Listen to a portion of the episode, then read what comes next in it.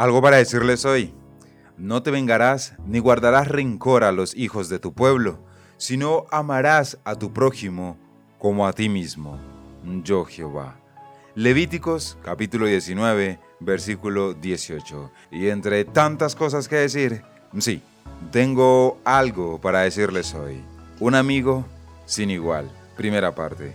Mis amados oyentes, y bienvenidos a un nuevo capítulo de Algo para decirles hoy. Soy B. Jones. Recuerda que durante todo este mes estaremos hablando del amor y la amistad para con Dios. Y hoy quiero hablarles específicamente de un amigo sin igual. Y me refiero precisamente a Dios. Dios es un amigo sin igual. No hay otro como Él. Y quiero poner ciertos ejemplos para que me entiendas un poco del por qué Dios es un amigo sin igual. Y por supuesto, hay un hombre imprescindible para este capítulo. Según la narrativa bíblica, mis amados oyentes, que aunque Dios caminaba con Adán, Enoch y Noé, su primer amigo humano fue Abraham. Y ahí la sorpresa. Abraham, al que hoy conocemos también como el padre de la fe.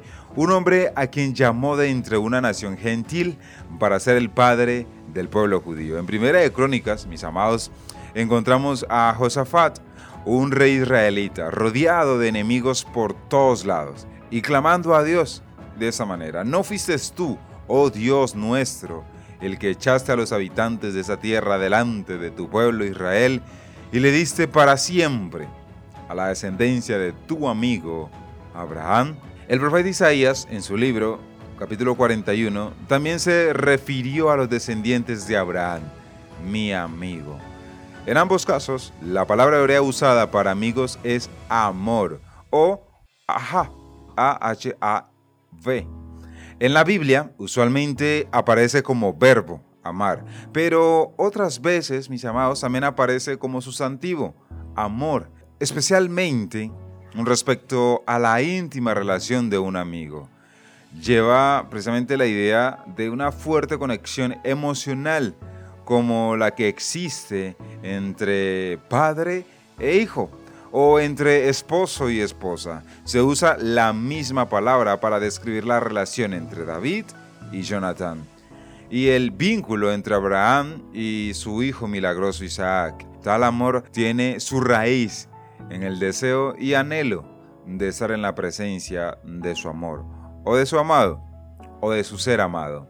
Abraham era el Ahab, a-H-A-B, o el amor de Dios, para que me puedan comprender un poco más breve. Mis amados, el ser a quien amaba profundamente como a un hijo, a quien respetaba y admiraba. Los dos se sentaban juntos, se hablaban entre sí y hasta discutían como quienes se aman y respetan entre sí. Esa relación ilustraba lo que Dios esperaba de Israel. Amarás a tu prójimo, lo que leíamos al principio, mis amados. Amarás a tu prójimo como a ti mismo en Levíticos 19, 18. Ahab es el estado normal que debe existir entre los seres humanos. Ahí me perdonan si no lo pronuncio bien. Mis amados, Ahab, A, H, A y V, V. Nuestro siguiente personaje también es un personaje muy, muy icónico en nuestra fe cristiana y es Moisés. Y es que Moisés fue un extraordinario profeta y líder. En Éxodo capítulo 33 versículo 11 nos dice que el Señor hablaba con él cara a cara, como quien habla con un amigo. La palabra usada allí es rea, que significa hermano o compañero. Usado también en cantar de cantares eh, y a veces traducido como amado o amada. Esa era una relación de asombrosa profundidad y complejidad. Dios amaba y respetaba tanto a Moisés que estaba dispuesto a destruir todo el pueblo de Israel para comenzar uno nuevo con Moisés y sus descendientes. Moisés conoció a Dios más íntimamente que ningún otro mencionado en las escrituras. Hablaba con Dios literalmente cara a cara. Caminaba con Él, lo retaba y argumentaba con Él. Confrontaciones que hacían que las discusiones de Abraham pareciesen pequeñas en comparación, mis amados. Y así como Abraham, Moisés no era perfecto, pecaba, desobedecía y se rebelaba, se airaba y actuaba impetuosamente. aunque Dios tuvo que intervenir con él en esos momentos, su amor hacia su amigo no disminuía. Con Rea viene una lealtad inconmovible e irrevocable, una conexión que no puede ser quebrada. Y nuestro siguiente personaje, mis amados, también es bastante conocido, por supuesto, y es que aunque Dios no se refiere expresamente a él como, como su amigo, dice en Hechos de los Apóstoles, y aquí está nuestro personaje, he hallado a David, hijo de Isaí, un hombre conforme a mi corazón, que hará toda mi voluntad, precisamente en Hechos 13:22. Encontramos una declaración similar en 1 Samuel 13:14, cuando el profeta Samuel precisamente declaró respecto a David, el Señor ha buscado para sí un hombre conforme a su corazón, y el Señor lo ha designado como príncipe sobre su pueblo. Mis amados, los de mentalidad occidental tienden a minimizar la profundidad de esos versos. Usualmente igualamos el corazón con las emociones y pensamos que ese verso significa que David amaba con la misma pasión que Dios.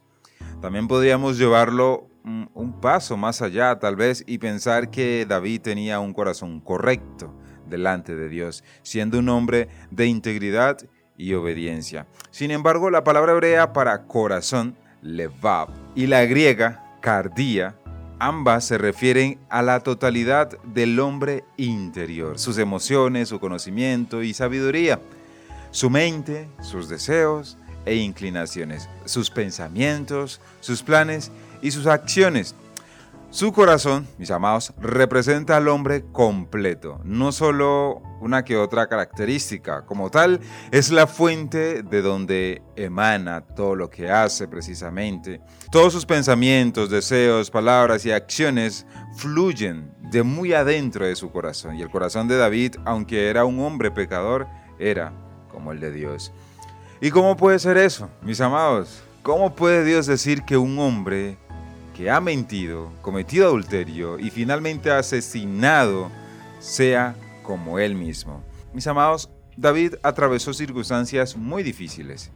Era el de menos importancia entre sus hermanos y fue perseguido durante muchos años por el rey Saúl, quien lo intentaba matar. Su matrimonio con Mical fue un desastre sucumbió a la tentación con Betsabé, fue odiado por su propio hijo y traicionado por sus propios compañeros. Aunque encontramos todas esas historias en los libros de Samuel y, Reyes, leemos sobre el Levá de David en el libro de los Salmos.